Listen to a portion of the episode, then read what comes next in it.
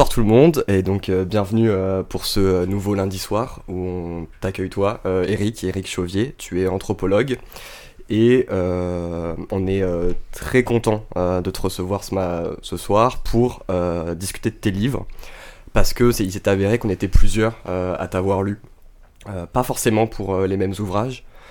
par exemple, moi j'avais davantage lu les textes plus, plus, anthropologiques, notamment La petite ville paru chez Amsterdam, où euh, tu, euh, pars, tu repars de ta ville euh, de naissance avec Nathalie, ton crush d'enfance, et où tu te promènes dans les, dans les rues de cette ville et où tu pars le petit bout de l'histoire, tu retraces l'histoire de la ville et de son, de son dépérissement en quelque sorte. Mais tu as aussi publié des romans, des fictions, et le dernier que tu as publié qui s'appelle Plexiglas Mon Amour, qui est sorti chez Alia. Euh, qui est un roman euh, sur le confinement, ou euh, en, tout, en tout du moins c'est ce qu'il ce qu'il dit être, un roman qui part du confinement et donc de, de, ce moment particulier qu'on a toutes et tous vécu.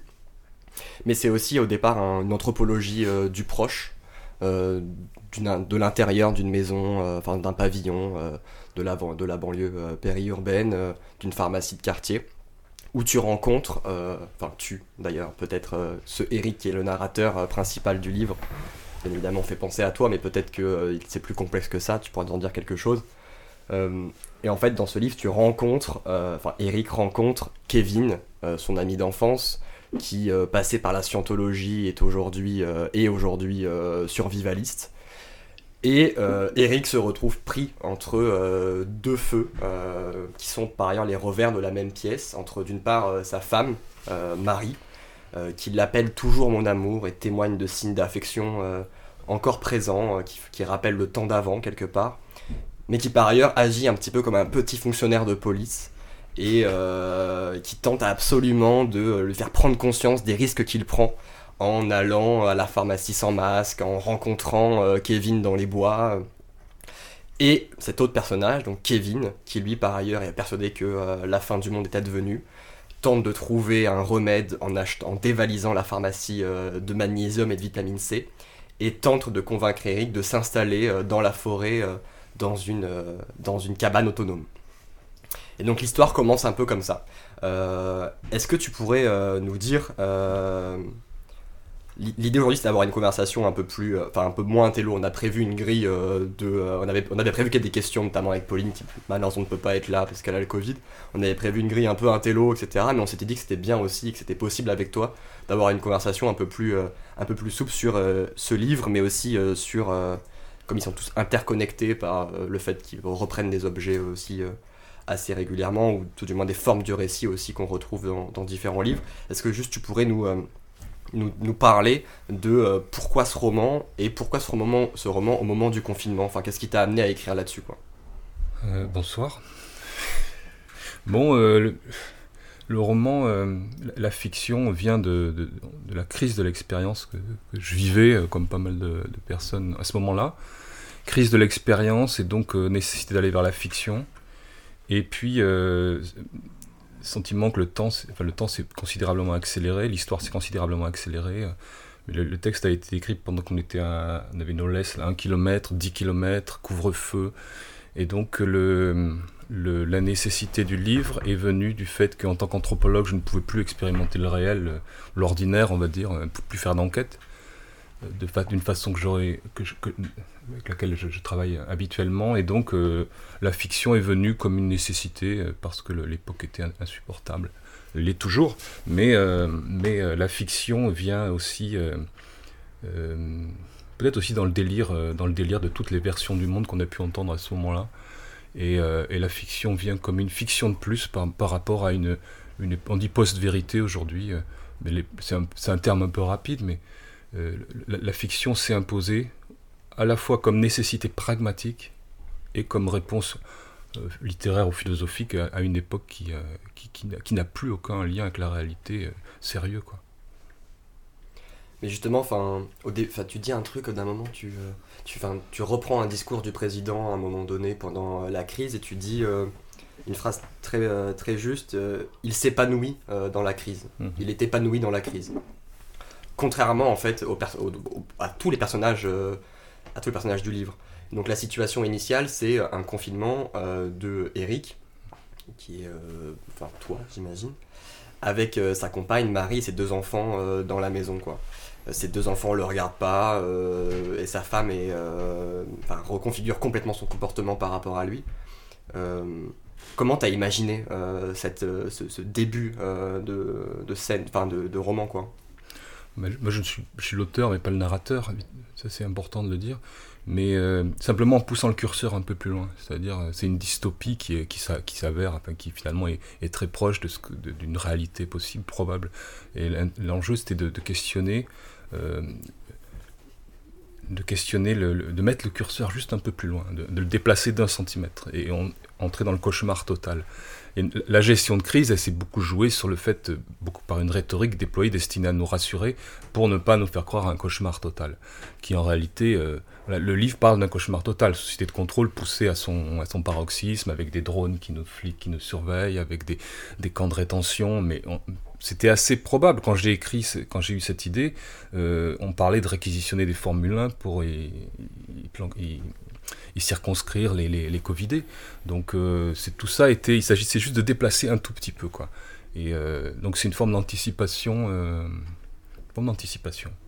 Et puis après sur la gestion de crise, oui, mais je pense que le, on est toujours entre deux chocs, comme disait Adorno. Et là, plus que jamais, on est entre deux chocs. Donc effectivement, on est, le livre traduit aussi le euh, qu'est-ce qui reste comme euh, mode de vie authentique C'est la question que se pose le narrateur, et pour ça que le survivalisme est une tentation du coup. Tentation d'aller vers. Euh, il y a ce texte d'Heidegger derrière, Bâtir, habiter, penser, qui est un vieux texte un peu poussiéreux, bon, mais qui pose la question de la vraie vie, quoi. C'est quoi la vraie vie? Et là, bah, le narrateur, et là je suis l'auteur aussi, il y a une confusion des deux, fait que je me pose cette question de, du survivalisme, la tentation, quoi. Et, puisque le début du livre est, authentique, enfin, c'est une enquête qui après euh, part en fiction. Mm. Mais tous les, les, 50 premières pages sont, sont rigoureusement euh, vraies. Mais comment tu, détermines l'écart entre, le réel et la fiction? Qu'est-ce qui fait qu'à un moment donné, tu te dis, tiens, je vais écrire là-dessus, et depuis telle distance et pas telle autre. Bah, c'est-à-dire que chaque livre est assez différent parce qu'à chaque fois je me pose la question comment euh, créer un dispositif, on parlait du dispositif, comment créer un dispositif qui, euh, qui permette, un dispositif heuristique, qui produise du, la du savoir, qui amène une expérience de savoir partagée avec un lecteur. C'est la base du roman sans doute, mais je réinvente un peu l'eau tiède. Mais sauf qu'en anthropologie, en sciences humaines, on parle assez peu de ça. Quoi. Mais pour moi, euh, faire revenir Baudelaire en zombie ou en monstre dans Paris, c'est créer un dispositif qui va révéler toutes les, le côté aberrant du, 2018 des, euh, euh, des, des, fan zones, de la gestion des flux humains dans Paris, et, euh, faire revenir Baudelaire et sa poétique d'oxymore, est un dispositif évidemment fictif, mais qui mène à une analyse ou à des éléments d'analyse qui eux sont bien réels. Et du coup, pour moi, c'est un dispositif anthropologique, faire revenir Baudelaire comme ça. Euh, euh, son malin, tu dis que c'est une fiction, mais c'est pas une fiction. C'est tout, mm. tout est, c'est une enquête. Et c'est là que c'est très troublant parce que le discours à l'époque des industriels de la chimie est totalement fictionnel. Et puis surtout, euh, donc c'est voilà, c'est une, part de gestion des risques et tous les discours sur la gestion des risques avec des méga diaporamas, etc. j'ai beaucoup travaillé sur ces questions-là en immersion et, et, je me suis rendu compte que les habitants qui sont les plus, les plus exposés, qui vivent près des sites Céveso, des usines à risque, ces habitants-là ont aussi des fictions. Et en fait, du coup, à l'inverse du Baudelaire, j'enquête sur quelque chose qui est réel, où des personnes me font part de fiction. Et où ça devient troublant, c'est que les industriels ont des discours tout aussi fictionnels sur la gestion du risque que les, administratifs, que les élus, que, que ce, jeune homme, Yacine, qui, qui vit près du site d'un site Michelin, euh, sur la presqu'île d'Ambès à, côté de Bordeaux, et qui euh, est persuadé que, euh, que dans l'air, il y a une espèce de molécule, de solvant qui, a empoisonné son ex-petite amie. Mais tout ça, il me l'a réellement dit. Je ne l'ai pas inventé. Mais, et, et, ça devient intéressant dès lors que je propose cette hypothèse à tous les, les grosses têtes de la gestion du risque, et, et aucun me dit mais c'est faux. les réponses que j'ai, c'est vraisemblablement improbable, ou c'est possiblement invraisemblable. Mais, mais voilà, on en est là sur la gestion du risque. Et, tu parlais de Lubrizol, c'est l'exemple type d'une absence, de, d'une hyper-communication. À l'époque, c'était la loi Bachelot-Narquin, à l'époque on a un peu oublié, mais avant qu'elle fasse les plateaux télé, elle était sur des, elle était sur la gestion du risque. Après, après ZF, il y avait cette idée que tous les citoyens devaient être informés des, de tout ce qui se passait sur les sites Céveso, ce qui est juste hallucinant, c'est impossible. On a beaucoup travaillé là-dessus. Aucun patron de la chimie ne, voudrait montrer les, les, les brûlés, etc. Mais sauf que c'était l'esprit de la loi 2005. Et, sauf qu'aujourd'hui, on est sur un angle mort total. Et, Rouen, c'est vraiment le, drame de Rouen, c'est-à-dire que on, est passé en, en, 15 ans sur un esprit de loi qui était la transparence à quelque chose aujourd'hui qui est euh, juste, on ne sait pas ce qui se passe sur ces usines-là. C'est une régression absolue sur, euh, sur, le, sur ce qu'on appelait assez euh, assez. C'est un euphémisme, la, gestion du risque. On le sait pas, et en même temps, euh, en tant que Rouennais, ce qui est marrant, c'est que, enfin, toute cette zone, enfin, ce qui est marrant avec euh, Lubrizol, c'est que, euh, c'est ce que beaucoup de gens ont, aussi pas compris dans la communication euh, de la préfecture et tout ça, c'est que le véritable risque, c'était pas la pollution, etc., c'est que l'enchaînement le, au fil de la Seine de tous les sites Céveso, en fait, produisent un enchaînement d'explosions et qu'il y ait un quart de la ville qui parte en fumée. Bien sûr, bien sûr. Euh, et, l'effet domino dont tu parles, effectivement, et euh, personne n'est prêt à communiquer là-dessus, parce que des, villes, ville comme Bordeaux peut être en partie rayée de la carte, avec, les, avec l'enfilade de, sites Céveso qui est sur la presqu'île d'Ambès à côté. L'effet Blève, c'est un truc complètement fou, j'avais travaillé là-dessus, c'est le réchauffement subi de l'atmosphère, un peu comme une bombe atomique. Avec, euh, il suffit d'un stockage de pétrole à côté de, de solvants de pétrochimie, puis voilà, un, embrasement subi de l'atmosphère qui, qui, aurait des... Donc tout ça est très difficile, à, très difficile de communiquer là-dessus. Euh, donc on communique pas en fait quoi. Et moi je pense qu'il y a une, régression, enfin une, euh, voilà, un affaiblissement en tout cas de, de, de, l'esprit de cette loi. Mais ces sites sont encore présents puisque le, le gasoil ne cesse d'augmenter. Moi je suis dans le PRM, donc voilà, ces, sites sont encore présents, stockage, etc. Et, euh, et plus que jamais on est coupé de, ce qui s'y passe véritablement. Quoi. Oui, et ce qui est marrant, bah, on va pas parler de Lubrizol 10 ans, mais vu que c'est un, sujet que mhm. j'apprécie, mais le, ce qui est marrant, c'est que euh, immédiatement après l'incendie de Lubrizol, les habitants ont globalement dit, euh, enfin, alors ils ont pas dit on veut être informés, ils ont dit en fait il faut que ces trucs hyper dangereux soient fermés et tout ça. Et, euh, et en fait, ça a eu à peu près aucun relais politique pour la simple et bonne raison que à Rouen, par exemple, dans le, le milieu syndical, enfin, c'est un les, usines pétrochimiques, c'est un des rares endroits où il reste euh, un peu de, de, syndicalisme. Et, euh, et euh, la réaction à peu près général euh, des syndicalistes, c'était de dire attendez, attendez, on va pas fermer euh, tous les lubrisols, on va pas fermer tous ces trucs-là parce que il y a des emplois en jeu. Donc il y avait à la fois, ils disaient non, non, mais évidemment, il faut sécuriser le truc, il faut qu'on sache ce qu'il en est et tout ça. Mais globalement, euh, la, politique, enfin dans l'espace politique, il y avait aucun espace, aucune place pour dire en fait cohabiter avec ce genre de d'usine, avec ce type de production, ça va pas du tout. Enfin, ça, a été, euh, il y a eu très très peu de débats en fait. Euh, bah, si on prend l'ampleur de la catastrophe et l'ampleur qu'elle aura dans les dizaines d'années à venir sur euh, la santé des habitants de Rouen et, et, les réactions politiques que ça a produit, c'est assez effarant quoi. Mmh, bien sûr. Et puis ces usines se retrouvaient en, en, configuration domino aussi parce que dans la métropolisation maintenant des villes, il y a une volonté de les mettre à l'extérieur des villes. Alors Rouen, c'est peut-être un peu différent, mais des villes comme Bordeaux, les derniers sites Céveso ont été mis à l'extérieur des villes parce que ça ne correspond pas à Bordeaux classement au patrimoine mondial de l'UNESCO, à des critères assez spécifiques. Et, mais par contre, c'est une forme d'aberration de, les mettre ensemble d'une certaine façon. C'est accroître considérablement le risque. Et les mettre dans l'impensé, dans le hors-champ aussi des représentations euh, citoyennes de base. quoi tous les Parisiens qui viennent à Bordeaux ignorent qu'ils ont au-dessus de, Bordeaux, à, peine 10 km, une espèce de configuration euh, terrifiante. Non, j'exagère, mais j'exagère à peine. Euh, oui, mais voilà, c'est les études de danger qui disent ça. Quoi. Justement, dans les. Euh, en fait, tu, tu, ce que tu fais, c'est qu'aussi tu prends des théâtres sociaux que tu, que tu dupliques dans différents. tu, tu, prends ces mêmes théâtres sociaux que tu examines sous différents aspects, notamment euh, ce qu'on peut appeler les banlieues pavillonnaires ou euh, les zones périurbaines. Et en fait, moi, je me suis demandé à quel moment tu avais trouvé ça fascinant. Euh, en fait, moi, j'ai toujours trouvé. Enfin, en fait, je viens plutôt d'un milieu urbain et du coup, quand j'ai vu ça pour la première fois, j'ai trouvé ça absolument dingue. la manière dont l'espace s'organisait, dont, les marqueurs, dont les urbains étaient extrêmement différents, dont la vie sociale s'organisait. Mais toi, à quel moment est-ce que tu t'es dit, tiens, ici, se niche quelque chose de fascinant? En y vivant, parce que ça fait 20 ans que je vis dans les, zones pavillonnaires, ça m'est d'Arangel à côté de Bordeaux, où, où je me rends compte effectivement que j'ai vu Bordeaux évoluer, la ville évoluer en même temps que sa périphérie en fait. Et Bordeaux est une ville que j'ai beaucoup aimée quand j'étais étudiant et que j'aime moins aujourd'hui parce qu'elle est super codifiée. Elle est, évidemment, c'est une ville plutôt pour des revenus très élevés, euh, même si la pauvreté est toujours très visible, etc. Mais tout était très codifié dans les villes. Et à l'inverse, le périurbain a une forme d'espace de liberté. C'est-à-dire que les, l'exemple type, c'est les, les, groupes un peu intéressants en électro, en rock, viennent tous de la périphérie, souvent. Parce que, parce que c'est. On, n'apprend pas le rock dans une salle dédiée à faire, ça s'apprend aussi euh, d'une façon un peu euh, dans, la culture un peu de la suburbia à l'américaine aussi qui est assez fascinante quoi j'ai lu beaucoup de les, romans de Thomas Pynchon euh, voilà ce genre de choses ou, même les séries américaines un peu intéressantes qui vont souvent placer ce qu'il y a de mystérieux dans les dans les dans les zones périurbaines plutôt dans, dans la suburb il y a un imaginaire très fort où tout est un peu possible puisque euh, c'est les Sopranos, quoi, par exemple. C'est pas une série extraordinaire, mais les, cadavres vont être enfouis dans la, dans la, dans la périphérie, etc. Et donc, euh, je, trouve cet imaginaire assez fascinant.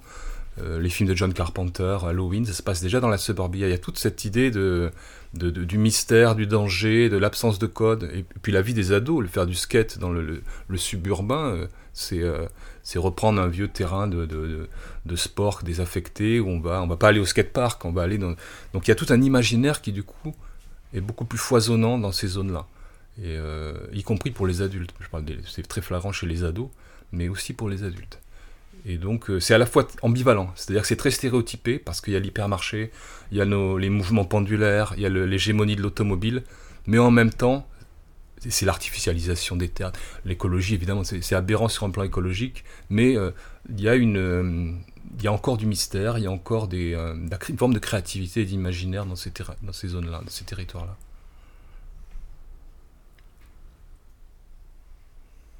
J'ai dit un truc là. vous, avez, grandi à Bordeaux Non, non, moi j'ai en Limousin. En Limousin En Limousin, je suis arrivé à Bordeaux à 17 ans et donc j'ai passé 10 ans à, à Bordeaux à l'époque, la ville était noire, les façades étaient noires. C'est là, encore des traces de la ville portuaire.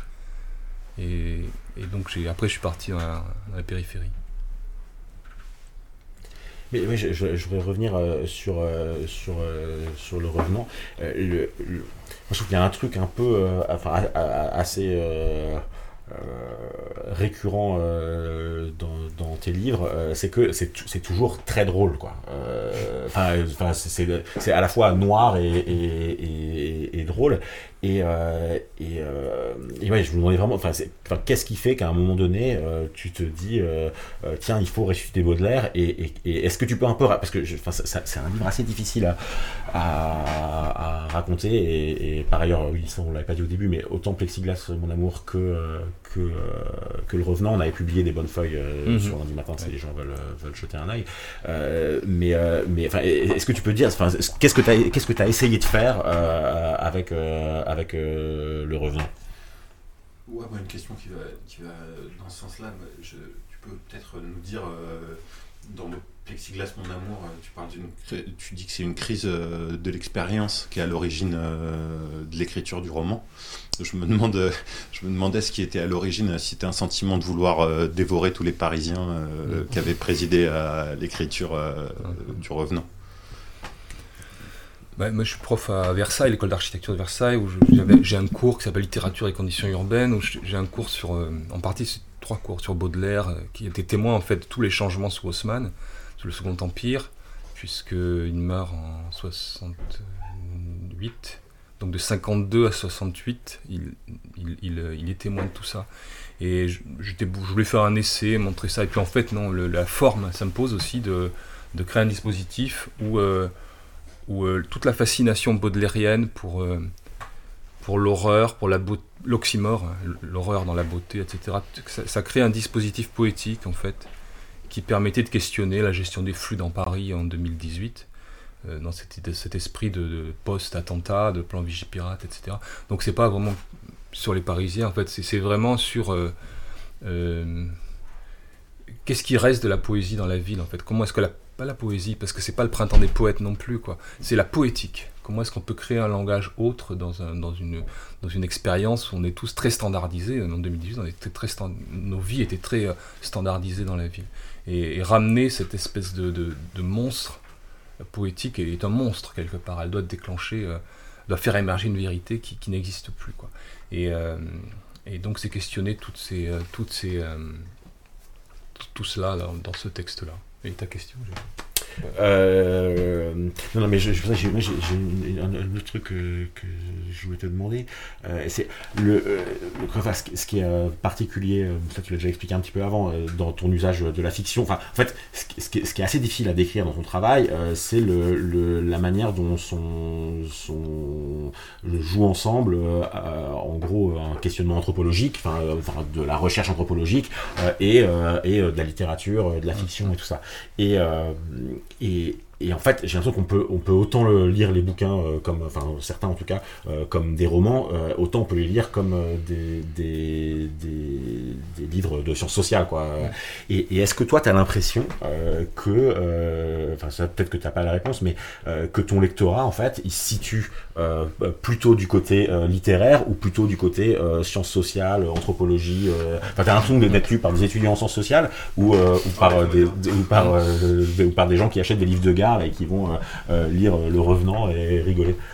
C'est difficile à dire, je sais pas trop. Mais en tout cas, c'est intéressant de créer des formes un peu hybrides. Euh, voilà, j'essaie de créer des formes un peu hybrides. Chaque enquête nécessite une forme singulière en fait. C'est intéressant de travailler toujours sur le, sur le, de s'inspirer de, de, ça pour produire quelque chose. Après, je peux pas présupposer le lectorat, une espèce de société secrète là, qui lit mes livres. Mais c'est bien d'ailleurs. Mais il y a faut un principe d'efficacité, en fait, rendre compte de la sophistication du monde. La fiction, elle, elle, peut, elle peut permettre ça. Euh, souvent, je me heurte souvent à un problème, en fait, qui est de, de balancer. C'est-à-dire je me retrouve dans des situations où, où je ne vais pas balancer ni mes collègues, ni ma famille, ni... parce que j'enquête sur l'ordinaire, sur ma vie tous les jours. Et, donc la fiction, elle vient, elle vient comme un, relais, là, pour, euh, comme une poursuite possible à partir de ça. Et... Euh, je, je, réponds pas du tout. Ouais, non, non, mais non, mais euh, je, je sais pas comment je suis lu. Je sais que c'est Alia aussi, la maison d'édition, qui, qui, qui, qui, quand même lu d'une certaine façon aussi. Je sais que mes collègues universitaires peuvent considérer ça. Je ne dois pas paraître totalement sérieux, parce qu'il n'y a pas de bibliographie à la fin, il n'y a, pas de convention académique, et en même temps, je pense que ça, intéresse quand même, malgré tout. Et puis je me rends compte aussi que les, avec les étudiants, pour le coup, euh, en architecture, en tout cas, il y a quelque chose d'immédiat, le, on se pose moins de questions sur, sur les conventions, sur l'enrobage académique d'un texte. Moi, ça m'a toujours un peu, euh, les conventions m'ont toujours posé problème, en fait. J'avais fait une thèse euh, sur ma propre famille, déjà, donc euh, je partais quand même de, quelque chose d'un peu, qui questionnait déjà les conventions d'anthropologie, qui s'en allait travailler sur quelque chose de très mmh. extérieur à soi.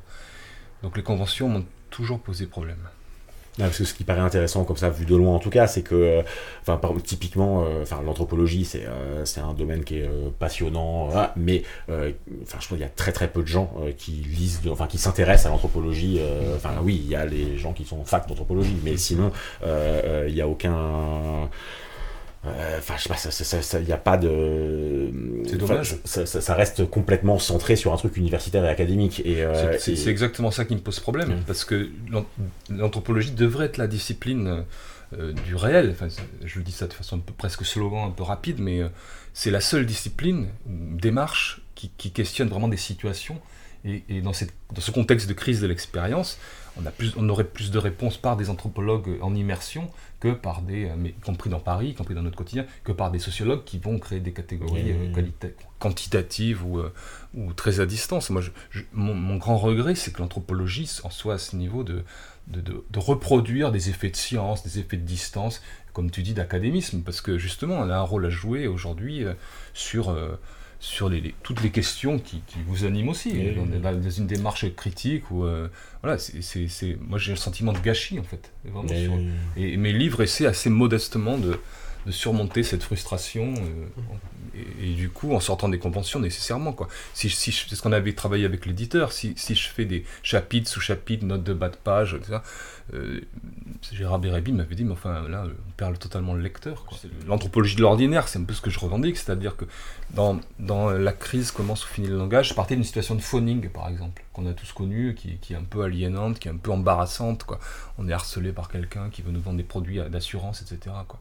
Ça, c'est l'exemple, une démarche anthropologique, si on l'applique en immersion ce travail-là, on peut analyser, on, a des démarches, on peut trouver des indices, on peut retrouver les formes d'aliénation que ça génère, on peut travailler en contexte. Donc, c'est, euh, ce sentiment de gâchis que j'éprouve, c'est que, que on n'investisse pas ces situations de l'ordinaire pour, pour essayer de faire de remonter ce qu'elles ont de, de, de critiquable ou de voilà.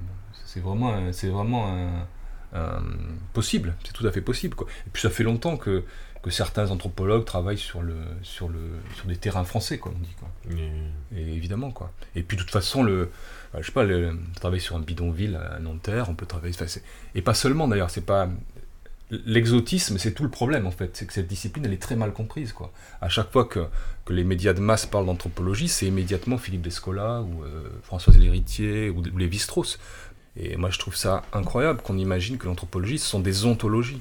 L'anthropologie, c'est l'inverse. On est en immersion. On est euh, dans quelque chose qui nous habite, qui est, qui est peuplé d'indices, et il faut retrouver, à la façon d'une enquête policière, euh, c'est ça l'ethnographie, l'expérience de terrain. Donc, euh, il y, y, a un malentendu énorme, en fait, sur, sur mmh. l'anthropologie. Et bon, moi, je rame depuis des années, mais pour essayer de vaincre ce malentendu, c'est-à-dire de ramener ça dans le débat, y compris dans le débat, euh, dans le débat euh, de, la, pensée critique, qui, qui, va mhm. plutôt aller vers la sociologie ou vers. Euh, mais l'anthropologie a un rôle à jouer. Et voilà, c'est dommage. Et justement, comment tu es perçu par les autres, enfin l'université et l'anthropologie en général? Parce que ce qui, je pense, je suis d'accord, ce qui est fascinant pour nous, c'est que tu prends ta position, enfin tu parles de ta position pour faire une démarche qui est scientifique, et a priori on peut se dire que c'est un peu incompatible de partir de soi hmm. pour faire de la science. Comment est-ce que toi, tes collègues, ils te perçoivent, toi, ta démarche et tes, livres? C'est assez euh, euh, informel, c'est-à-dire que ouvertement, maintenant j'ai passé un peu, un peu de bouteille, quoi, mais longtemps, quand j'ai fait ma thèse, on m'a dit ça n'est pas faire de l'anthropologie, de l'ethnologie que de s'étudier soi-même. Ce que j'avais vu sur les rapports CNU, et j'en ai eu beaucoup de, rapports CNU où on me priait d'aller voir ailleurs parce que je n'étais pas euh, éligible dans les, euh, critères du CNU, des comités nationaux universitaires, quoi, des recrutements pour être prof. Mais, euh, mais je me rends compte avec le temps que beaucoup de mes collègues, en réalité, le fait de travailler à partir de soi, tout le monde le fait. C'est-à-dire quand on observe une situation, on est toujours, c'est toujours à partir de soi. Ah, il n'y a pas d'ontologie dans la vraie vie. Il n'y a pas de, c'est une construction euh, théorique, l'ontologie. Il n'y a que des, euh, situations, des situations. Et euh, ces situations-là, ben, je les impacte plus ou moins en observant. Et quand j'en parle maintenant avec certains de mes collègues, comme j'ai un poste de prof maintenant, il y a une espèce de statut aussi, il y a quelque chose qui se joue, ben on peut parler dans des jurys de thèse, dans des mondes académiques, on, ben, échange là-dessus, parce que c'est... Et oui, ce que vous dites, finalement, c'est intéressant. Mais oui, mais euh, donc, donc il y a aussi cette dimension-là, mais tout ça reste assez informel et, et voilà. Mais ce que, tu dis, c'est qu'en fait, tu avais fait ta thèse sur ta propre famille en ethno, mhm. et que de ce fait-là, ils, ils t'ont jamais ils ont jamais voulu te donner de poste mhm. parce qu'ils trouvaient que c'était pas sérieux, quoi.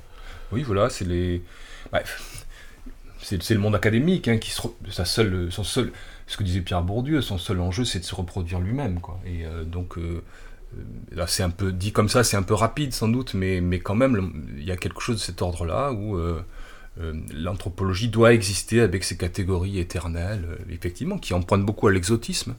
Alban Bensa, qui est un ami qui est décédé il n'y a pas longtemps, s'est beaucoup battu contre ça. Il travaillait pourtant avec les Kanaks, mais il ne voyait pas d'exotisme avec les Kanaks. Il disait, je suis avec eux, on, travaille, je les observe, ils m'observent. C'est une relation. Il n'y a pas d'exotisme là-dedans. Euh, donc, euh, ça se reproduit, voilà, en, véhiculant des, vieilles lunes, en fait. Et euh, après, l'anthropologie, il ne faut pas la réduire à ça. Il y a aussi plein d'anthropologues qui travaillent sur des sujets très importants. Moi, j'ai beaucoup bossé dans le médico-social, par exemple, dans les avant d'intégrer les écoles d'archi, j'avais sur la psychiatrie, je devais, travailler sur un, hôpital psychiatrique, et ça m'aurait beaucoup intéressé. Et justement, l'anthropologie a un rôle à jouer là-dedans, dans ces, dans ces, dans ces, sur, ces, institutions-là. J'ai quand même une question, parce que c'est vraiment un peu le cœur du truc, mais tu dis, tu veux pas aller dans l'exotisme, mais euh, justement euh, investir ces espaces-là qui sont qui relèvent pas a priori d'une anthropologie classique. Mais comment t'as fait? Non, mais ça c'est juste de, néophyte. Hein. Comment t'as fait pour trouver les catégories, les découpages, les, oui les catégories en fait? T'as as, fait comment? C'était les prototypes que t'as assemblés en, en, cherchant différents concepts, différentes manières de voir à différents anthropologues? T'as fait comment en fait pour euh, bah, Par exemple, juste la thèse sur la famille. Hmm. Comment t'as fait concrètement? C'est l'analyse de langage en fait, souvent de l'analyse conversationnelle. Donc beaucoup d'auteurs américains qui ont écrit là-dessus, comme Erving Goffman, qui était canadien, mais tous, tous ces, auteurs, euh, ces anthropologues aux États-Unis un peu différents, qui ont vraiment travaillé, William Laboff, euh, euh, tous ces auteurs-là, Del Himes, etc. Et c'était considéré que les, les locuteurs, les indigènes, on est tous indigènes, on produit aussi des catégories, on classe le monde en parlant en fait. Et c'est parti de là en fait cette idée que je ne pouvais pas leur imposer des concepts mais euh, j'écoutais les périphrases et à partir de ces périphrases, j'essayais de comprendre comment, euh, quelles étaient les représentations. Et puis dans l'institution, euh, ça m'avait assez marqué dans un deuxième livre chez Alia qui s'appelle Si l'enfant ne réagit pas, où, là j'arrivais avec mes conseils dans une institution de placement familial, donc un orphelinat en gros, quoi, avec des adolescents placés. Et j'avais essayé de poser mes grilles théoriques, mes concepts, voilà, en disant, et puis ça marchait pas parce que c'était un monde qui dysfonctionnait complètement entre éducateurs, enfants placés, un monde en souffrance. Quoi. Et euh, mon employeur, qui était un formateur euh, d'éducateurs sociaux et de mais psychanalystes aussi, m'a dit mais tu t'épuises là, il faut plutôt travailler sur ce qui t'étonne, sur ce qui te trouble, surtout travaille à partir de ça. Et ça a été une révélation dans ma dans ma trajectoire quoi, de chercheur, de travailler à partir de ce que Georges Devreux, un ethnopsychiatre suisse, appelle le trouble psychoaffectif. C'est-à-dire qu'il n'y a pas d'enquête s'il n'y a pas au départ quelque chose qui nous, euh, qui nous broie un peu euh, affectivement. Et, euh, et c'est là que, pour répondre à ta question, sur le jeu, celui qui observe, bah, pour moi c'est essentiel. C'est-à-dire que je ne peux pas arriver en mercenaire sur un terrain. C'est accepter ce trouble psycho-affectif, comme le montre Devreux, qui est le déclencheur de l'enquête. Ça veut dire qu'il y a quelque chose qui est de l'ordre de l'informulable, de l'indicible, il va falloir le mettre en mots, et l'enquête, elle est là pour mettre en mots, en fait, ce trouble initial. Euh, et, ça, a assez bien, ça a très bien fonctionné dans cette, euh, institution, où euh, finalement j'ai fait une, analyse, une expertise qui n'était que des questions et des étonnements. Et, à partir de là, c'est une forme de recherche-action. Éducateurs, adolescents ont pu prendre appui un peu là-dessus pour, pour formuler des, des nouveaux, notamment le contrat, reformuler le contrat de vie de l'établissement, etc. Et euh, ça, c'est déterminant pour moi. Je pense que l'anthropologie, elle n'a pas pour but de produire des ontologies, mais un questionnement subtil, critique, affiné sur le monde social, en fait. Et on est à 100 lieues de ça, quoi, évidemment. Moi, j'ai mis emploi dans mes petits livres hein, à essayer d'aller vers ça, quoi. Et ça, et ça part d'une émotion ça part Ouais, émotion, euh, trouble psychoaffectif, c'est-à-dire ce background qu'on peut avoir, parce qu'on est tous constitués de nos vies, de nos traumas, de nos, et qu'est-ce que et, c'était assez troublant dans euh, cette institution parce que euh, normalement euh, j'aurais dû quand on est face à la souffrance humaine on s'écrase en général on est là on dit ça nous ça nous happe ça nous et en fait non moi ça me ramenait à ma propre histoire pas parce que j'ai souffert mais parce que voilà une, conjonction d'indices qui faisait que j'étais ramené à ma propre ce que je décris dans Si l'enfant ne réagit pas et, c'était presque indécent sur un plan scientifique de revenir à sa propre histoire. Mais sauf que c'est la clé en fait. quoi. D'où euh, ma tentative pour essayer de, produire quelque chose qui, euh, qui intègre pleinement ce, le sujet qui observe, le sujet qui a une histoire, etc. Mais enfin, enfin la fonction que ça remplit aussi de cette alliance entre euh, roman, anthropologie et fiction. en tout cas, moi, ce qui m'a frappé dans La Petite Ville, mais aussi dans Plexiglas Mon Amour, c'est la fonction que ça remplit, c'est ça rend explicite le fait que les gens ne sont pas d'un bloc. Euh, les gens sont traversés de contradictions, de dualités. Et tout, le, tout le dispositif du texte, est-ce que la manière dont tu as de restituer la parole de ceux et celles que tu fréquentes dans ces moments de terrain, ça permet de saisir un petit peu les plis, les stries qui traversent, qui traversent les gens. Et euh, paradoxalement, avec l'anthropologie, en fait, même quand on prend les textes classiques, euh, Malinowski et Argonautes du Pacifique, il y a en fait très peu de discussions entre mm. l'anthropologue et euh, les mm. enquêtés. Mm. Et donc là, le fait de mettre au cœur du dispositif du texte la parole des enquêtés, euh, ça permet de comprendre un petit peu, enfin de, de mieux saisir la manière dont en fait, les individus sont complexes. Quoi. Et dans Pectigas mon amour, il y a notamment le personnage du coup de Kevin, qui est du coup un ami de fac euh, de, et d'Eric, le narrateur. Euh, personnages qui se sont perdus de vue euh, après euh, la, vingtaine passée, qui étaient de très bons potes, qui écoutaient du rock ensemble, et qui se retrouvent à la pharmacie et Kevin, il a dévalisé les stocks de magnésium et de vitamine C, et il parle à Eric, et il dit, bah en fait, moi je pense que, en fait, il faut que on se trouve un remède, enfin qu'il faut qu'on qu'on trouve tous des remèdes face à cette maladie-là, et il faut qu'on se débrouille. Et en fait, Eric au départ, il est, euh, il dit, euh, ouais c'est de la connerie quoi. Euh, moi j'ai un discours scientifique euh, et ça c'est pas rationnel et donc ça me va pas.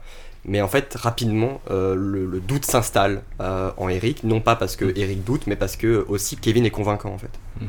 Kevin il agit, Kevin il est puissant en fait. Et je me demandais un petit peu comment est-ce que, enfin comment est-ce que ce personnage de Kevin t'est venu, et aussi comment, enfin pourquoi est-ce que euh, tu as choisi de faire de Kevin un être, enfin, en fait, ton- comment est-ce que tu as dessiné la complexité de Kevin quoi?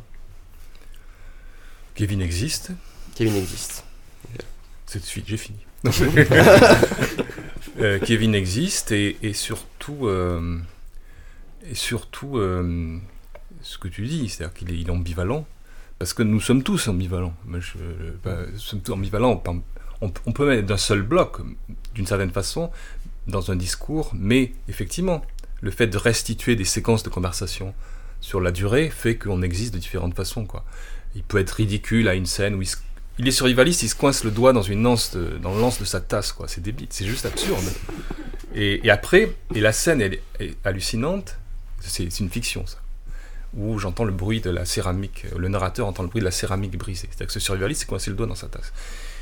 Donc il peut être ridicule, mais l'instant d'après, il peut avoir un discours sur euh, pourquoi les magasins de bricolage en France ne, ne vendent plus de tuiles Mm. dans le périurbain. Ce qui est, ce qui est un vrai sujet, quoi.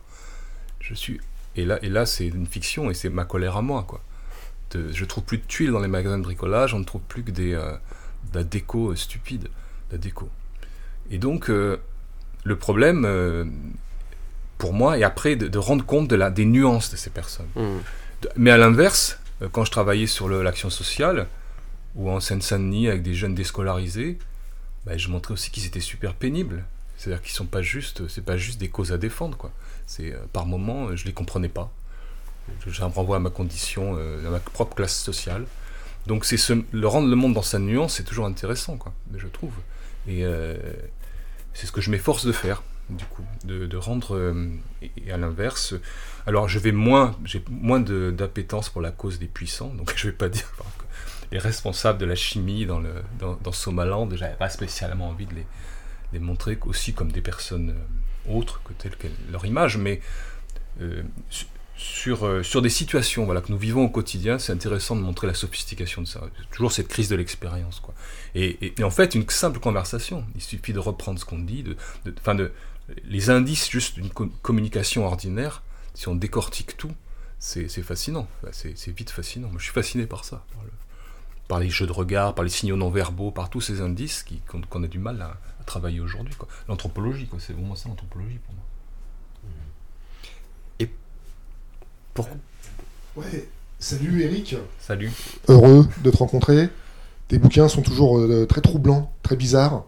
Alors moi je me souviens en particulier, enfin je me souviens de, je tes livres, mais j'avais été frappé par ton, euh, comment on- va dire ça, ton angoisse finalement face à une certaine exigence d'exactitude dans tes premiers textes, qui, transpire le, au sein du geste littéraire, ce qui est assez troublant parce que c'est plutôt des, signes euh, qui appartiennent à une sorte de stylistique euh, savante, scientifique, une rhétorique qu'on trouve plus généralement dans, les sciences humaines, avec une, réflexivité, une interrogation, etc.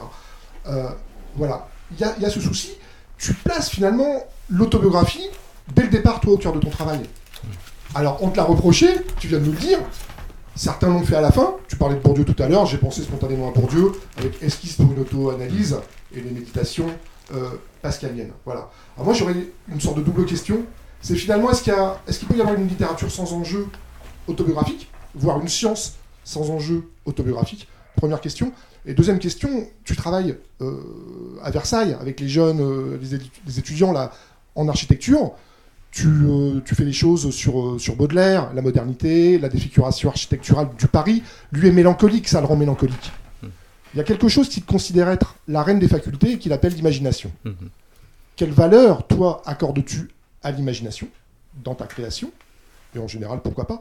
Et surtout, est-ce que ton regard sur l'imagination a évolué tout au long de tes... Parce que ça fait maintenant une, quinzaine, une grosse quinzaine d'années que tu publies, euh, au fil du temps, tu vois Et pourquoi pas aussi Est-ce que l'imagination était différente pour toi avant même que tu, que tu écrives, finalement? Qu'est-ce qui s'est passé pour toi avec la question de l'imagination? L'imagination au sens de fiction, de mise en fiction? Pas simplement. Comme perspicacité intellectuelle aussi. Oui. euh, D'abord, l'autobiographie, je pense que c'est pas l'autobiographie, mais ce capital. euh, bah, on ne devrait pas dire ce mot ici, capital, mais ce capital euh, autobiographique qui fait que nous sommes. Cette euh, absence de capital. hein Cette absence de capital. cette absence de capital euh, fait que effectivement je ne vois pas comment je pourrais observer quoi que ce soit en étant euh, peut-être qu'avec l'intelligence artificielle on y viendra on fera des anthropologues enfin vraiment objectifs des robots ou des, des machines quoi ce serait le rêve des machines mais euh, pour l'instant euh, évidemment nous sommes traversés par il y a des grands livres là-dessus de Jeanne Favre-Sada qui va dans le bocage en Mayenne euh, persuadée qu'il y a des sorciers partout, et puis on lui renvoie que si elle vient voir les, paysans de Mayenne, sans doute que c'est elle-même une sorcière. du coup, tout est renversé. Et, et cet exemple, je le cite toujours parce qu'il est éloquent du lien d'attribution, d'assignation, qui fait qu'on ne peut pas s'exonérer de, l'impact qu'on a sur, sur son observation. Et après, l'imagination, en architecture, je suis obligé de travailler avec les étudiants là-dessus parce que c'est l'architecture n'est pas que du béton, c'est aussi un imaginaire. C'est les, grands architectes. C'est, travailler sur l'intuition du projet, donc l'imaginaire, on travaille beaucoup là-dessus. L'imaginaire, c'est-à-dire à base de collage, à base de, de collage littéraire. Je fais des ateliers d'écriture avec eux où on, va euh, travailler la mise en forme de leur intuition par l'imaginaire. Donc, euh, sais pas si ça répond à ta question, mais c'est quelque chose qui, euh, qui est essentiel en architecture, par exemple. Dans mon cas, euh, je sais pas exactement, en fait, sur, la, mise en, fiction, mais je, je sais pas, je je, suis- pas quelqu'un qui a beaucoup d'imagination en réalité. Je pense que le petit fait vrai, du coup, m'intéresse beaucoup plus, comme disait Nathalie Sarraute, le petit fait vrai est plus intéressant que le. J'ai assez peu d'imagination. Et dans Plexiglas, le but était de, de brider autant que possible son imaginaire, en fait. Puisque la réalité rattrape la fiction. Et, euh, et parce que le, la réalité euh, donnait une matière absolument euh, des petits faits vrais fa- fascinants à travailler quoi. Terrorisant et fascinant. Donc j'ai pas d'imagination aucune imagination finalement. Mais c'est pas l'imaginaire. L'imaginaire c'est autre chose Mais pour Baudelaire, c'est une fuite, euh, c'est une fuite, et il en a besoin, tu Pour- vois. Pour- pour ça aussi. Pour Baudelaire, c'est une fuite parce que le- La Petite Ville, c'est un, peu- c'est un livre que j'ai écrit sur la, ma, ma ville de naissance et je déconseille à quiconque, à tout le monde, de- d'écrire un livre sur sa ville de naissance parce que on s'expose à pas mal de représailles après. et ça a été assez violent le déchaînement sur les réseaux sociaux. Et, et du coup, euh, je suis parti sur Baudelaire. Baudelaire, c'est aussi une fuite. La mise en fiction répondait à, à un trop plein de réel qui était euh, limite, euh, qui était très ango- assez angoissant. Quoi. C'est ma question, en fait, c'est ça. Ouais, c'est une fuite, c'est vraiment une fuite. Jean d'Ormesson disait. ok. Non, il disait on écrit toujours le même livre. Et en fait, euh, non. Ben, Jean peut-être, mais moi non. C'est-à-dire que c'est chaotique. Le parcours est, chaotique. Euh, je, fuis un truc. Donc l'é- l'écriture peut être une fuite, ponctuellement, c'est vraiment ça. Et ça, c'est un principe qu'on peut appliquer à tous ces livres et à leur forme un peu disparate, finalement. Euh, moi, je, ce que j'entends euh, dans ce que tu dis, euh, que j'aime beaucoup, c'est que je- j'ai l'impression qu'il y a plus de mensonges dans une, euh, forme de mauvaise, euh, enfin euh, de subjectivité pas assumée euh, qui se déguise en objectivité, que dans la fiction presque. Que la fiction, c'est aussi euh, une façon euh, comme tu dis, j'avais pas d'imagination, donc la fiction, c'est pas de l'imagination, finalement, c'est une, c'est juste pousser encore plus ta subjectivité, en fait. C'est un dispositif, la fiction. Hmm. C'est pas le Husserl, quand il invente la phénoménologie, il dit l'imagination, l'exemple que je peux avoir, c'est une façon d'affiner ma conscience, de, de,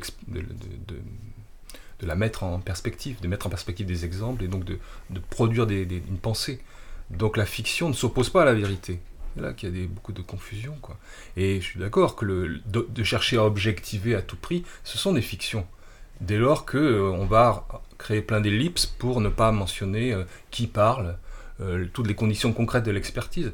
En fait, moi je considère que c'est un vrai problème parce que on s'adresse à des lecteurs, ce qui est souvent nié en sciences humaines, considère que c'est une expertise objective, close, massive, et puis que le lecteur, il a juste à, être intimidé. Mais l'expertise, c'est quand même, pas d'expertise, c'est une forme d'expertise aujourd'hui. La République des experts, on disait. Et, du coup, c'est aussi emmener le lecteur sur qu'est-ce que c'est qu'une expertise, comment est-ce qu'elle est produite, et, partager cette expérience-là, en fait. Donc ça, ça c'est une exigence que j'ai vraiment dans mes livres aussi, de, montrer qui parle, et de de pas donner à penser un, monde où, euh, ce que j'avais appelé la désinterlocution, c'est-à-dire un monde où les personnes observées n'ont pas droit à la parole. On, va dire ils souffrent affreusement, euh, il faut absolument prendre leur cause, mais on leur donne pas une seule fois la parole.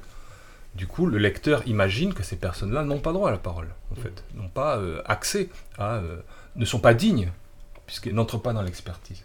C'est quand même quelque chose. Toute l'histoire des sciences humaines et sociales s'est créée sur cette désinterlocution. C'est un vrai problème, quoi même, même quand euh, dans des livres de sociologie, enfin, marque avec la sociologie, c'est la manière dont les entretiens sont utilisés. Ils, sont davantage utilisés pour justifier l'emploi de catégories, euh, les préciser, euh, mais pas tant les complexifier et, et redonner par l'entretien une forme de, de complexité, de complexité individuelle, quoi. Exactement.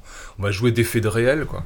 C'est-à-dire montrer que l'anthropologue était vraiment sur le terrain. Donc on ouvre le texte, hein, expliquant j'ai rencontré l'indigène au fin fond de la forêt. Et après, on passe à faire un essai avec plein de concepts. Et moi, je, suis très critique vis-à-vis de ça parce que ça embarque le lecteur sur une, idée où, il n'est plus actif dans, l'expertise, où il ne peut même plus penser à l'être actif. Et euh, cette époque, la crise de l'expérience est grandement liée, et c'est un problème épistémologique, c'est-à-dire comment on produit de la connaissance. Et c'est un problème majeur aujourd'hui. Ouais, et euh, quand tu parles de désinterlocution, il y a aussi ce truc. Euh, en fait, c'est presque comme si euh, les gens qui écrivaient faisaient semblant de ne pas écrire, c'est-à-dire que l'écrivain disparaît, et que aussi, mais ça, c'est, je sais pas si dans tes livres tu le fais, mais c'est comme s'il s'adressait à personne en fait. Mhm. Et je, me demandais ça, euh, où était la place euh, du lecteur, quoi. Quelle place euh, tu donnais au lecteur quand tu écrivais Parce que ça, pour le coup, c'est quelque chose que tu dis pas, quoi. Toi, tu es là, les sujets, tes livres sont là, vos interactions aussi, mais l'adresse est plus. c'est plus. est plus caché, quoi. Oui, oui, bien Il y a le jeu, mais il n'y a pas le vous. Bah, il y a le nous, le nous royal, comme on dit en sciences humaines ou en sciences sociales, qui est un nous indistinct, quoi, où l'anthropologue peut dire nous, nous sommes arrivés au cœur de la forêt amazonienne, alors qu'il est tout seul. Quoi. Et, euh, mais on imagine qu'il y a une espèce de, de, cohorte de, chercheurs pluridisciplinaires là, qui portent des bagues. Mais en fait, non, il est tout seul. Là, c'est une fiction, quoi. C'est une fiction. Et euh, par rapport à ta question, moi, je pense au, que, m'avait dit Gérard Bérébi au début quand on travaillait dès que j'étais publié chez Alia, c'est que le, souci du lecteur, il est super important. C'est comme un combat de boxe, il faut varier les coups. Et je me suis toujours souvenu de ça, en fait. Et donc ça amène à, travailler le texte dans sa forme pour, euh, pour essayer. C'est pas un jeu de séduction, mais c'est juste prendre en compte qu'il y a un lecteur. Comment est-ce que je, capte ça? C'est une vraie question. Et le, genre de l'essai, c'est une catastrophe en sciences humaines, puisque par définition, ça va lisser tout ça. or, euh, depuis, euh, depuis la nuit des temps, on écrit des essais sur le, sur le, qui valent pour expertise. Une écriture euh, blanche, enfin absente. Euh, voilà, pas de sujet, sujet observant, sujet ressentant, pas de lecteur, a priori, mais bon, on consomme ça euh, de façon un peu comme, je sais pas, comme du, je sais pas, c'est, comme des anxiolytiques. je, je, je, vais essayer de, de, revenir un peu sur le, sur, pour le coup, sur notre quotidien là. dans, dans Plexiglas mon amour, ce qui, ce qui, ce qui en tout cas m'a bien plu, c'est que, euh, comme le disait Loïc tout à l'heure, euh, les, les, les, deux personnages euh, principaux, enfin à l'exception du narrateur, à savoir l'ami survivaliste Kevin et, et la femme du narrateur qui euh, se mure derrière euh, du plexiglas et tout ça, euh, et qui, qui adhère absolument à ce qu'on pourrait appeler la biopolitique gouvernementale et tout ça. Et, donc, effectivement, ça, ressemble à, à, deux, à deux pans, enfin, aux deux côtés d'une même pièce, à, deux. enfin, on sent un peu, pour l'instant, à deux espèces d'impasses par, rapport, par rapport au présent on imagine que euh, le livre il a été, euh, il a été, euh, il a été écrit plutôt vers le début, vers le début du confinement, mhm. etc. Enfin de, de la crise du Covid. Et mais en fait, mais ça laisse, ça laisse aussi un peu sur sa fin parce que, enfin, comme, enfin, c'est évidemment pas à toi de, de, dire ce que serait la, la, voie juste au milieu de tout ce bordel, mais, mais en tout cas, ça met de côté euh, des, des, impasses. Et, et, moi je me demandais maintenant que, que à la fois, la, enfin, ce qu'on vit c'est un peu spécial, c'est que cette situation d'exception c'est à la fois stabilisé dans le sens où euh, bah, en fait on s'y est accoutumé, euh, on a rempli nos petites déclarations, on accepte, euh, enfin voilà, on, s'est accoutumé à, à, à, cette exception là.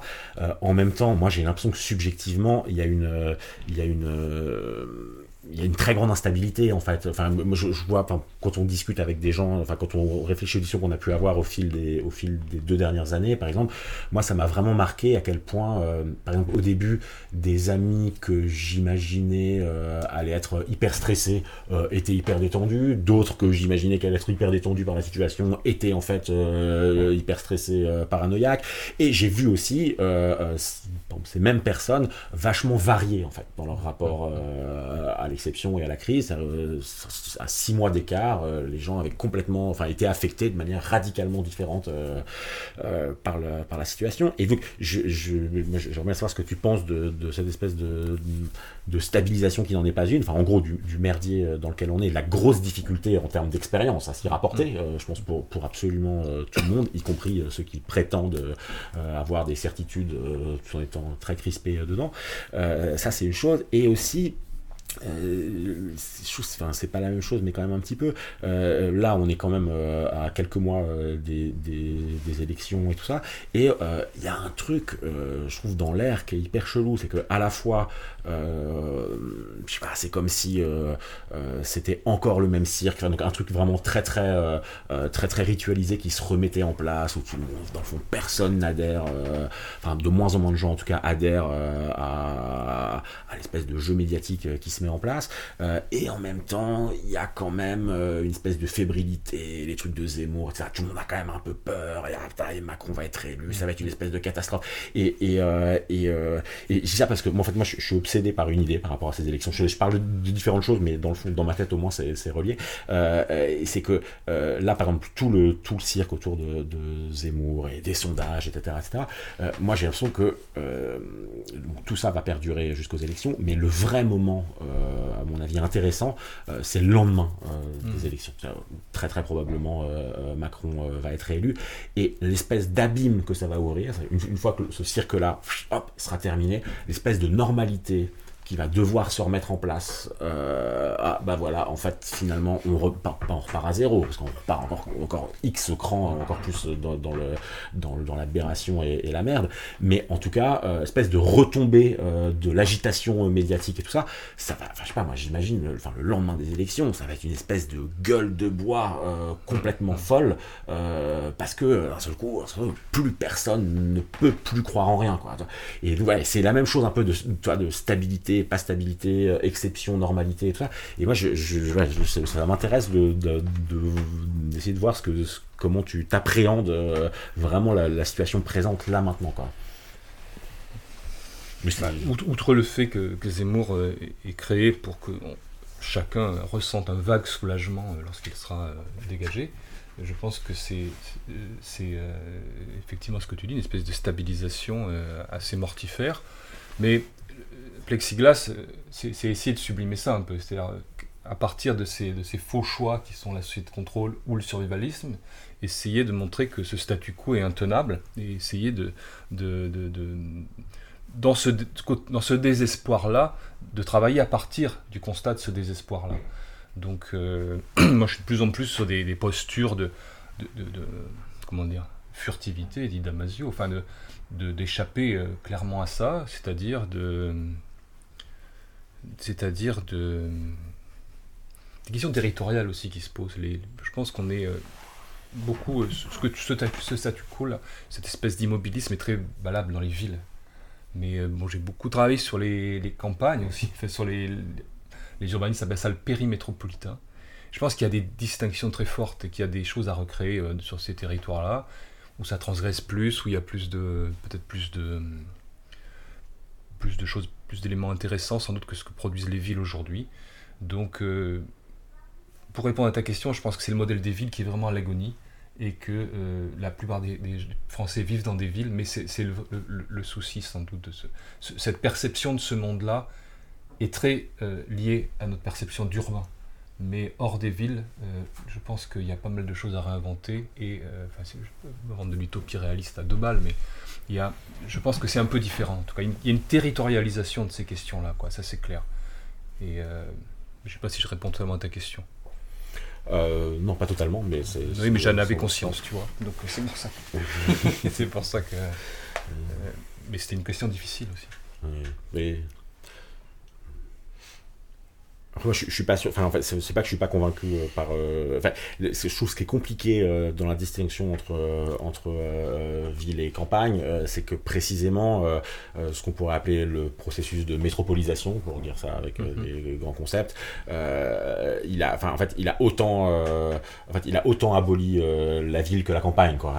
et et, et, et enfin, en fait, le, le, la métropole a juste tiré le pire de ce qu'il y avait dans la ville et, euh, et, euh, et, et, sorti euh, tout ce qu'il y avait encore à peu près bon de la campagne pour le désertifier. Et donc, le, le enfin, je, je, je, enfin, je trouve cette distinction-là, enfin, si on, si on considère ce que ce qu'est la, la métropolisation, je, je, je, suis pas tout à fait sûr que.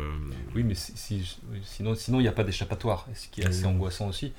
Euh, je, je, la question, qu'est-ce que c'est qu'une vie à peu près. Euh, une, vraie, une vie vraie, juste aujourd'hui? Enfin, C'est la question, quoi. Que je me pose, moi. Enfin, clairement, quoi. Je suis désolé. De... Mais, euh, et, et, je pense que, que, que les villes ne produisent plus de, de, de conditions pour ça, en fait. Voilà. L'expérience, la, la, capacité que, je, que nous avons d'être en prise avec ce qui nous arrive euh, est devenue très compliquée, quoi. Appauvrissement de l'expérience, dématérialisation de nos relations, etc. Bon, euh, comment le survivaliste va, jouer cette carte d'être en prise je peux faire mes, je ramasse ma terre, je fais mes tuiles, je me plante, je fais mon four, mais finalement je réussis à faire mes tuiles. Je, bon, et euh, je, me demande, bah moi je pense que je cherche quelque chose de ce type-là en fait, euh, en réalité, et, c'est ce que j'essaie de transmettre aussi à mes étudiants, euh, la question d'être en prise avec ce qui nous arrive. Une vraie question architecturale, une vraie question de ce que c'est qu'habiter. Heidegger était, était, un nazi, mais il a quand même dit que, que sur une conférence Bâtir, habiter, penser, où il explique, ça revient dans Plexiglas, que, que celui qui peut être en prise avec ce qui lui arrive, ah, c'est ça habiter. C'est pas se loger. Nous, on est logé en ville, mais, habiter, c'est être en prise avec, avec les matériaux, avec la, la, la, spiritualité du lieu, etc. Bon, moi, je crois beaucoup en ces choses-là, en fait, aujourd'hui. Mais euh, c'est mon avis.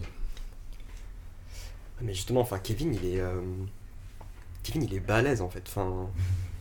Il a plein de compétences. Kevin, il est trop fort. Il a... On a vraiment envie de le suivre. Et c'est justement ce que, ce que finit par faire euh, le personnage d'Eric. Mais en fait, Kevin, euh, il a, en tout cas, il donne l'apparence d'avoir une vie juste dans la vision alternative du monde qu'il développe. Et il y a tout un système de cohérence, un soupçonné en fait. Et c'est, euh, et, je, et, je, crois que c'est là où Kevin, il est, il arrive parfois à, à convaincre Eric, donc personna le personnage du roman, de, de, le suivre dans les bois pour aller chasser une biche dans la nuit, quoi. En fait, c'est pas si évident que ça d'aller chasser une biche dans la nuit, quoi. Mais euh, en tout cas, Eric, il s'y laisse tenter. Mmh. Et euh, du coup, je me demandais, en fait, euh, à travers le personnage de Kevin, quel était... euh, qu'est-ce que tu voulais travailler, en fait? Quel était l'affect que tu souhaitais euh, mettre au défi, quoi?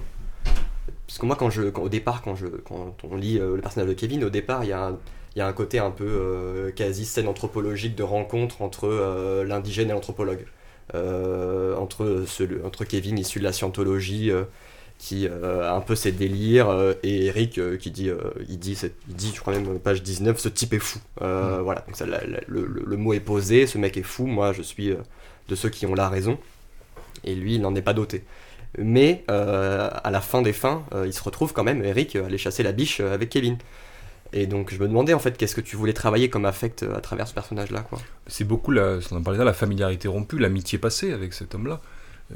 ancien pote, avec qui j'avais passé de très bons moments, que je décris un peu, bon, avec des communions sur des, goûts musicaux, des choses très... et puis pas que, quoi, sur des histoires d'amour partagées avec des, des filles, des copines de l'époque. Tout ça, euh, j'essaie en permanence, le narrateur essaie en permanence de ramener ce, ces, histoires, ces trajectoires de vie en fait. Et c'est ça, c'est essayer de retrouver de la vie chez cet homme-là qui, euh, qui nie justement toute expression d'émotion, mm. toute émotion en lui, parce qu'il l'assimile à une vulnérabilité. C'est le principe du survivaliste. Il ne doit pas exprimer sa peur, évidemment, mais il ne doit pas exprimer non plus sa joie, il ne doit pas exprimer d'ironie, tout ça, c'est des, failles, en fait. C'est perçu comme des failles. Donc, c'est une autre discipline de vie. Et euh, c'était assez amusant euh, de pousser la fiction après. Ça, je l'ai ressenti dans le, en tant qu'auteur face à Kevin. Mais après, en tant que narrateur, c'est intéressant de, pousser ce procédé et de montrer quelqu'un qui, cherche compulsivement de la vie chez quelqu'un qui, euh, qui est mort, qui, a, comme tu dis, énormément de compétences, mais qui en fait est mort a autant de, pouvoir de vie qu'un mort. Il sait faire des tas de trucs, mm. mais euh, voilà. Et c'est euh, et c'est très troublant, quoi. Et c'est assez et questionner l'époque par ce biais-là, ça me semble aujourd'hui ça me semble aujourd'hui assez, assez intéressant d'aller dans ces extrémités-là pour voilà. Parce qu'en fait, Kevin, il veut survivre, il veut pas vivre. Ouais, il veut survivre, mais il a eu un gros trauma. il est seul, Kevin. Il est, paranoïaque, il est seul, il pense déjà quand il va, à quand les gens seront éparpillés, à comment il va devoir tuer les autres, se défendre des autres. Et, euh, et, paradoxalement, en fait, moi je trouve la, la, femme du narrateur, elle est. Euh, eh ben, c'est d'elle que vient euh, le mot amour et tout ça. Et elle, elle a un truc, elle a envie d'y croire, elle a envie de elle a envie que collectivement, mais bon, euh, c'est euh, comme un mouton, quoi. C'est pas non plus c'est pas un super collectif d'amour et tout ça, mais on sent chez elle, en tout cas, une sorte de bonne foi euh, navrante, mais mmh. vraiment à l'opposé de du sentiment de, enfin de de la de la volonté d'isolement aussi du puissant Kevin, quoi. C'est je suis très content d'entendre cette version-là parce qu'elle passe habituellement toujours pour une folle. Et en réalité, non. Elle cherche compulsivement l'amour en 2020, quoi. Et chercher l'amour en 2020, c'est ça, quoi. Oui, parce qu'il y a un rapport dialectique entre les deux. C'est-à-dire que euh, il y a aussi, moi, la manière dont je l'ai compris, c'est peut-être euh, moins fine que ça, mais c'est que, pour moi, la femme qui au départ euh, incarne une espèce de, rationalité sanitaire totale avec lequel le, le, narrateur est au départ en phase, en fait, cette espèce de surrationalité sanitaire au fur et à mesure euh, devient une folie. C'est-à-dire que, et donc le survivaliste euh, qui est présenté dans un premier temps euh, comme fou et la femme comme rationnelle, finalement a plongé les, deux pieds en avant. Enfin, la femme vrille dans la surrationalité et dans la folie, et finalement ce qui amène aussi le survivaliste un peu dingo à apparaître comme finalement enfin si ce n'est plus rationnel, au moins tout autant. Enfin, mmh. quasi sage. Voilà. Ouais, non, mais c'est inspiré aussi d'un livre, livre d'Emmanuel Boff qui s'appelle Le Piège. Faudrait que je le mets en épigraphe, qui est un livre incroyable, il faut le relire aujourd'hui. Sauf que ça se passe à Vichy. Et euh, l'histoire d'un type qui, euh, qui essaie de, passer, de rejoindre De Gaulle, euh, mais il doit passer par Vichy. Donc ça, c'est quand même un gros truc. Imagine aujourd'hui l'épreuve que ça peut être, où il, est dans, il arrive à Vichy et où, où il ne sait pas qui fait quoi, qui pense quoi, et, un argument, ce que tu dis, un argument rationnel peut euh, totalement se retourner et euh, causer sa perte. Et, de la même façon, sa femme veut l'aider en permanence et l'enfonce à chaque fois un peu plus. Et euh, je ne compare pas ces deux époques historiques, ça serait aberrant. Par contre, sur un plan anthropologique, il y a cette, disposition anthropologique à ne sait plus qui fait quoi, qui tient un discours à peu près cohérent, ou, ou non, et, le, revirement permanent de ces, discours-là, de la rationalité. Celui qui cherche compulsivement la rationalité en 2022, il est quand même assez mal barré parce que, euh, parce que tout le monde prétend un peu l'avoir. Quoi. Hmm. Mais... Marie, elle, cher- Marie, elle cherche l'amour, mais Marie, elle revient quand même à devenir euh, geôlière, parce qu'elle elle va quand Mm. même confiner le personnage d'Eric euh, après qu'il soit sorti euh, voir donc, son, son pote euh, survivaliste dans la forêt.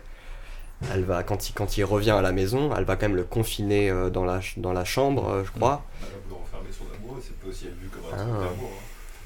Mais combien de couples ont Ça vécu ça, intéressant, ça. euh, Non, mais Non, mais de- de- quasiment, c'est-à-dire Ouais. euh, où, où, euh, la personne qui était qu'à contact, etc., devait, on faisait chambre à part. ou- C'est à peine, euh, c'est à peine euh, grossi le trait. euh, avec, ouais.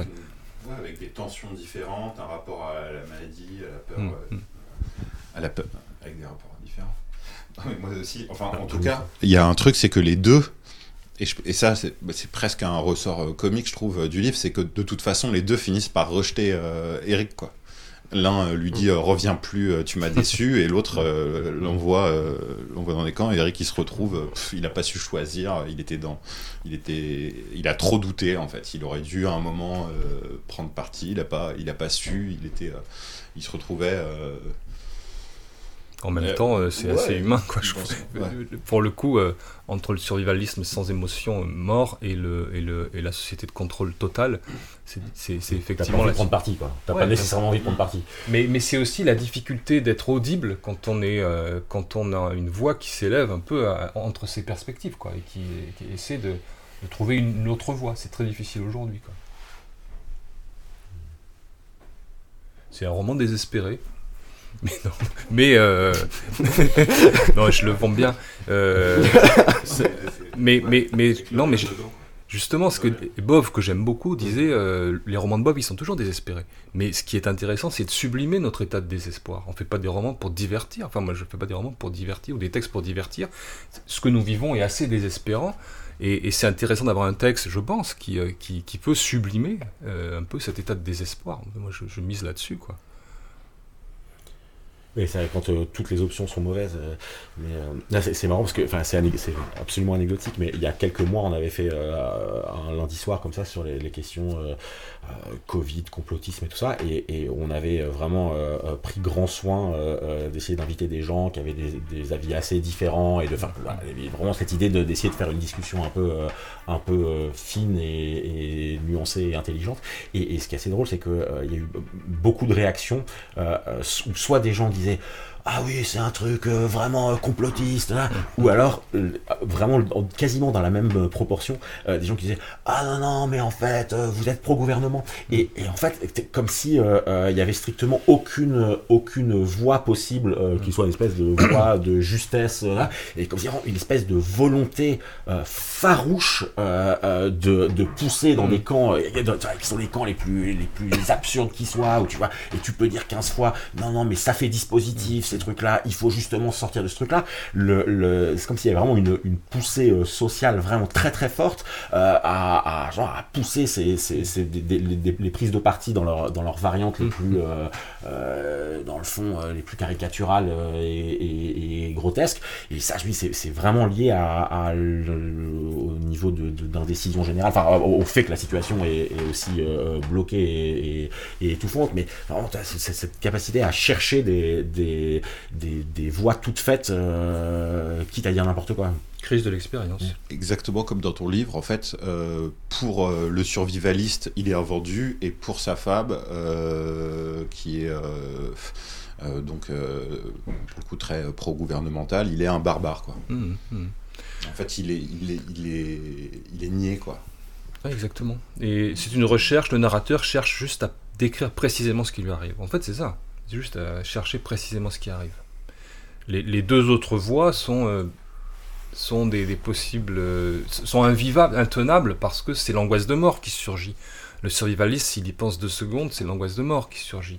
À l'inverse, c'est totalement d'une société de contrôle où on n'a plus aucune prise avec ce qui nous arrive. Le risque, c'est que l'angoisse de mort surgisse aussi.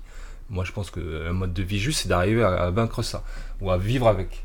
C'est assez euh, basique, quelque part. Et le narrateur ne fait que chercher un langage précis pour euh, comprendre ce qui lui arrive. Voilà. Et c'est toute la difficulté de cette époque. Et puis, le, quelle expérience d'altérité est-ce qu'on nous promet quoi? Bah, C'est ça le problème quoi aussi. De, comment est-ce que je rencontre quelqu'un dans la l'autre dans la rue aujourd'hui? Quelle expérience d'altérité je peux faire? C'est très compliqué. Le masque n'aide pas certes, mais euh, euh, c'est fondamental, fondamentalement, on est mutilé là avec les masques.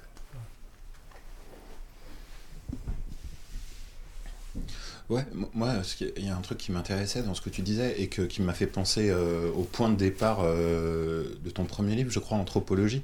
C'est que anthropologie, ça part euh, part d'une rencontre, mais qui se fait pas par la parole, qui se fait entre une mendiante à un rond-point d'une zone commerciale où il n'y a pas de passage piéton et un automobiliste. Là, pour le coup, c'est toi, c'est pas. Et euh, qui se fait simplement par le regard. C'est juste un regard un peu trop euh, qu'on pourrait, justement pas trop, mais euh, qu'on pourrait considérer comme un peu trop. Un regard étrange, c'est l'étrangeté d'un regard qui va lancer ton enquête, le livre et, une forme d'obsession. tu, peux, tu nous parler un peu de tout ça, de tout ce que l'infra, tout ce qui, qui n'est pas langage. Comment t'étudies ça? Ouais, signaux non verbaux et puis familiarité rompue, c'est-à-dire le fait que cette euh, Rome n'est pas seulement... Parce qu'il faut remettre dans le contexte, à l'époque c'était euh, François Fillon qui était Premier ministre et qui expliquait que chaque euh, État euh, de, l'espace Schengen devait euh, gérer ses Roms. Et c'était assez... L'expression était forte, c'était un peu gérer ses encombrants. Quoi. Et, le, res- le ressort du livre, c'est au contraire d'essayer de, de considérer que cette jeune femme n'est pas euh, une entité reproductible qui constitue un groupe, quoi, euh, qui serait le groupe de François Fillon ou d'un sociologue d'ailleurs. hein. C'est la même chose. Et le, le- la familiarité rompue vient à ce moment-là pour voir ce qu'il y a évidemment de différent, puisqu'elle est, en situation de souffrance, de, de, de- de- toute évidence, mais en même temps quelque chose nous relie, quelque chose qui est, euh, qui est ténu. Euh, parce que ça pourrait être une sœur, une, une cousine, une, une amie, voilà, il y a quelque chose. Et euh, c'est questionner ça par le non-verbal qui me, qui me semblait euh, important, plus que par euh, toutes les tentatives pour essayer de parler de ça, de considérer que ce truc-là était à la base, mais que j'ai ressenti pas plus tard que ce matin à côté, là, dans l'église, devant l'église à côté, sur le parvis. Donc c'est, je pense que tout le monde ressent plus ou moins ça, en fait, cette, cette dimension-là. et qui s'oppose à nouveau au modèle durkheimien du groupe, qui a totalement phagocyté le- les, les questions liées à la souffrance, liées à l'exclusion, liées à etc. Et puis euh, en fait, dans, dans le dispositif de tes textes, il y a toujours quelque chose où tu arrives à rattraper euh, tous ces petits gestes et tous ces signes non verbaux. Mais euh, il y a aussi quelque chose de l'ordre de, de l'honnêteté. Enfin, donc, là, moi, je reprends, je, je reprends le, le livre la, La petite ville des- que tu as publié donc, chez Amsterdam sur ta ville de naissance, Mm. Saint-Thierry-la-Perche. Saint-Thierry-la-Perche. Saint-Thierry-la-Perche, pardon. Et en fait, le passage que je préfère, c'est le passage où euh, tu, tu te fais un peu défoncer euh, par, euh, par euh, Nathalie. Mhm. Parce que tu colportes une, une rumeur locale sur le fait que Barbara, une, une de vos amies d'enfance, aurait fait un porno dans le bureau de l'usine locale, si j'ai bien compris. Et, et tu le fais un peu naïvement, je crois, enfin, au fil d'une conversation qui, euh, qui dure, et, tu- et tu colportes ce truc-là. Et, et tu te fais littéralement euh, insulter, quoi, euh, par euh, cette Nathalie. T'es comme les autres, incapable de comprendre l'histoire de Barbara. tu trouves que t'es vraiment dégueulasse. monsieur l'anthropologue, c'est c'est que même si Barbara avait vraiment fait ses films, même si elle a vraiment fait ses films, tu ne comprends pas. Tu n'es qu'un con. Je t'en, enfin bon, t'en, prends quand même dans, pour ton grade. Mais, mais l'originalité du texte, c'est que en fait, euh, il est écrit où il y a des, des formes de description et d'analyse qui sont littéralement dans le texte, entrecroisées d'un texte entre parenthèses et en italique, qui sont les discussions réelles que tu, enfin, réelles que tu as avec euh, Nathalie, quoi. Et, euh, et du coup, je me demandais que pourquoi, euh, enfin, pas pourquoi, parce que j'y vois l'intérêt, mais qu'est-ce qui t'a poussé à, laisser ce passage-là, où tu te fais avoiner par, par Nathalie? Parce que parce que c'est réellement passé. Parce que, parce que là aussi, c'est ce qu'on dit tout à l'heure sur la, position de l'expert. Je, suis expert, je peux dire que je suis expert anthropologue, j'ai posé une expertise, mais je suis aussi pris dans, le, dans, le, dans la sophistication de la relation humaine et, euh, et je peux m'emporter. Cette maladresse-là, elle, elle, réhumanise un peu l'expertise. C'est-à-dire que c'est une gaffe, mais qui, qui, est, très lourde parce que ça, ça me renvoie à mon propre. euh, à mon propre, à, mon inconséquence et à mon, mon, marqueur de classe. Je suis d'une classe qui, qui c'est terriblement méprisant ce que, ce que je dis là, cette, gaffe là. Et, euh, et je trouve important de, de, de, réhumaniser, le, de recontextualiser l'expertise, de montrer que, que, c'est un peu plus sophistiqué et que du coup, là à l'inverse, la personne observée, Nathalie, reprend le pouvoir. Quoi. Mmh. et là, euh, c'est gagné pour moi parce que euh, c'est pas du masochisme, c'est juste que la relation d'expertise, c'est celle-là en fait, quoi. Et, euh, et, elle existe pleinement. Parce que si, si j'avais pas mis cette scène, en fait, c'était simplement un itinéraire dans la ville où elle me parle comme une personne ressource, comme on dit en sciences humaines. Mm. Mais c'est bien plus qu'une personne ressource. et euh, donc, euh, c'est intéressant, je trouve, de, de, faire exister la petite histoire et la grande histoire, ce qui est le principe de ce livre. La grande histoire du capitalisme industriel et, la, et, les, et les histoires à taille humaine et euh, de montrer que ces histoires à taille humaine aussi, elles peuvent se renverser vers celui qui observe on a une heure, sauf si tout le monde a plein d'autres questions, euh, je veux brimer personne. Mais moi, j'avais une dernière une question vraiment journalistique nulle, mais est-ce que tu peux nous dire sur quoi tu travailles euh, maintenant? Enfin, vu que nous, on découvre évidemment toujours ça, mais est-ce que tu peux dire, là, euh, donc, dans la situation actuelle, qu'est-ce qui te. Ouais, sur quoi tu. Pas forcément ce que tu vas écrire, mais sur quoi tu bosses et qu'est-ce qui t'interpelle d'un point de vue d'anthropologue sur, sur le, notre présent, là maintenant? Mais tu peux dire, je vous le dirai pas. Je, non, non, je peux en parler. Moi, je suis assez. Euh, je me pose beaucoup la question de, de, de, cette tendance de l'écologie politique et de l'anthropologie, cette liaison humain-non humain, que, que, revendiquent beaucoup d'anthropologues ou de philosophes aujourd'hui, qui m'interpelle vraiment.